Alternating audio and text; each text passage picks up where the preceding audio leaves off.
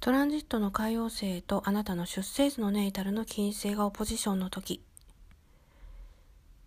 今までこうトランジット海王星とネイタル金星シリーズ見てきましたけど特にハードアスペクトがね結構厳しい感じでしたよね。でちなみにこうハードアスペクト0度はこうどっちかなっていうふうに思われる方多いかもしれないですね。日本のテキストだとちょっと曖昧な書かれ方をしていますよね。ただですねあの海外の文献なんか見ていくともうほぼね、えー、0度っていうのはこう肌スペクトの分類っていう統一でいいんじゃないかなと思ってるので私は0度っていうのはこう肌スペクトにしてますね。でこのオポジションなんですけれどやっぱりねいろいろこう厳しい感じがあってで特に恋愛関係においてこう相手のことをこうすごく理想化してみるとでこれ恋愛ではまあ当然ねこれ普通のことではあると思うんですよねやっぱりこうあのあんまりね冷静沈着にこうなれるもんでもないと思いますけれどただやっぱりこの海王星っていうのはこう最後にねこううまいことこう下ろしてくれない惑星っていうところでいろいろこう問題を生じやすくします。でこれをねそうですねあのちょっと例に出してこう挙げてみると例えばこう何かねあの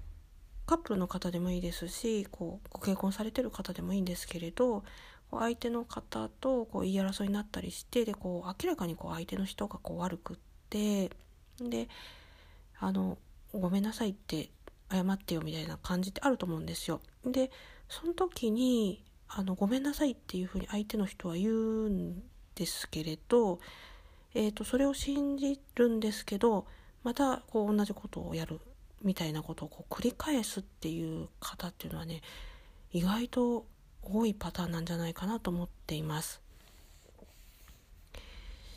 で特にそれのもう一番ひどいっていうかねあのかわいそうなのがこうモラハラとかって言われてるものですよねでもう最終的にもうなんか土下座してごめんなさいって言うんですけどなんかこう次の日もういきなり朝ケロッとしてるとかなんかそういったこう話も聞いたりしますのでまあ、それはちょっとねあんまりひどい例になっちゃいますけどやっぱこのね海王星っていうのはもうそんな感じででだからこう相手のこう言葉をこう信じるんですよ。でごめんなさいって言われたらその通りあの許してあげて許してあげるっていうのはちょっとあれですけど、まあ、許してでまた同じことやられるみたいな感じに近いんじゃないかなと思っていてなんでこうえっ、ー、と言葉で支配されてるってことですよね。だからごめんなさいって思ってないんだけど相手の人はごめんなさいって言った言葉を信じてるからだから裏切られるっていう感じです。話を戻すとこのポジションも、まあ、言語をコントロールされちゃってこう相手のことをすごく理想化しちゃって相手のこう言ってること本心は見抜けずにっていう感じになるっていうのがまあ、このトランジットのね本質なんじゃないかなというふうに思います。だから言語をこうハイジャックされるっていうことがこう現代は特にこう SNS の発達に伴ってすごくねもうそれにこう気づいてる人と気づいてない人っていうのも差がすごく激しくなってきてるんじゃないかなって私なんかはねロスジェネ世代なのでネットがない世代でもあるんですよ。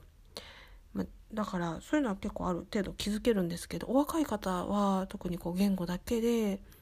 コミュニケーションやることって多いのでその辺ちょっと気をつけて恋愛とかね結婚に進んでいただけたらなというふうに思います。